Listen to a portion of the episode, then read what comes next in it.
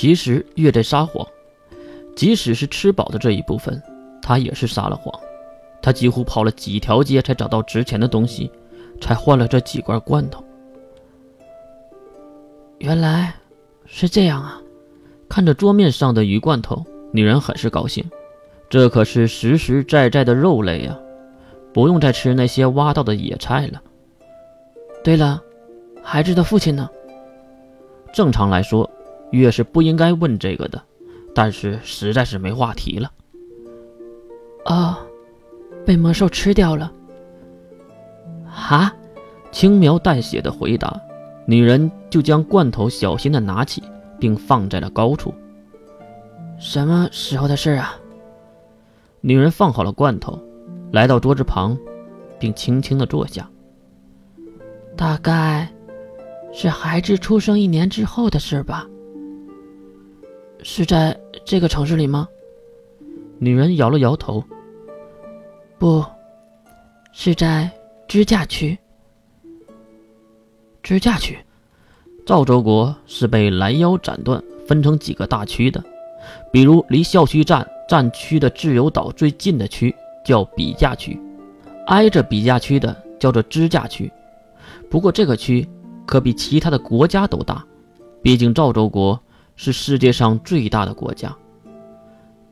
为什么走那么远呢？当时去讨伐一个叫做……圣歌炽天使的魔兽，啊！月都有点怀疑自己的耳朵了。圣歌炽天使，那可是十大魔兽排行中排行第二的。顺便一说，魔兽排行并不是按照实力，而是危险程度。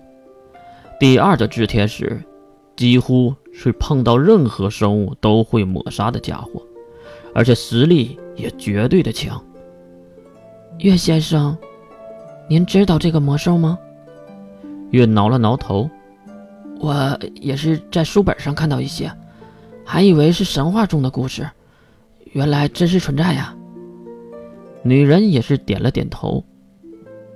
确实，我也以为是神话故事中的怪物呢，没想到竟然杀了我的丈夫。当时我还在怀疑，是不是丈夫死的不明不白，他们用这种愚蠢的方式来打发我们呢？听到这里，越感觉到很奇怪。不对呀，你丈夫在死，那应该有赔偿金吧？听到这话，女人的眼泪直接滑落下来，月下意识的将手放在了女人的肩膀上，安慰的说道：“一定。”是没拿到对吧？女人依然是点头，擦了擦眼泪，平定一会儿后，女人才解释道：“钱当然不会被我们拿到。经过层层的剥削，到我们手中的只有一块奖章了。钱已经一分不剩了。”说完，女人看向光秃秃的墙体，已经褪色的油漆衬托下。钉子上挂着的同色奖牌。抱歉，越诚恳的道歉。女人也是看向越放在自己肩头的手臂。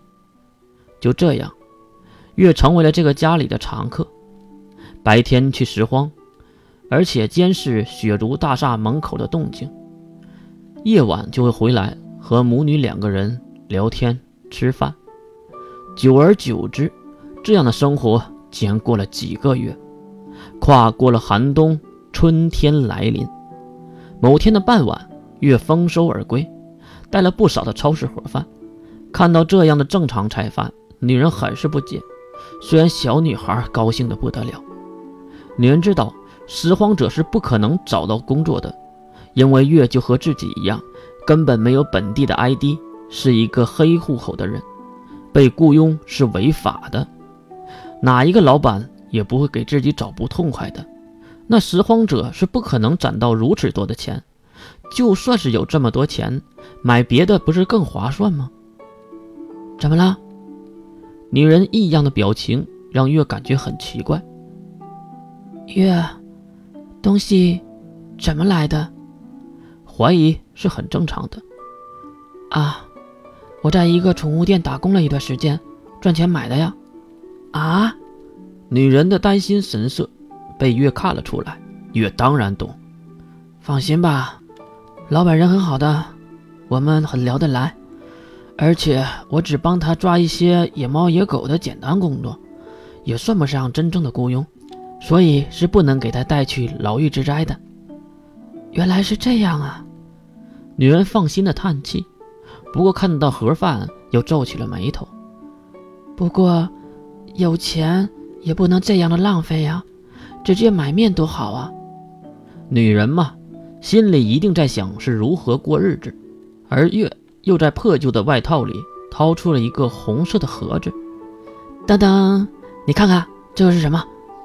说完，月将盒子放在桌面上，并拆开。里面竟然是一个小蛋糕，虽然是最廉价的那个。女人看到后，瞬间就捂住了嘴。嘿嘿，今天是你和你女儿的生日吧？不过和自己的孩子是一天生日，还真是幸运呢。来，一起许个愿如何？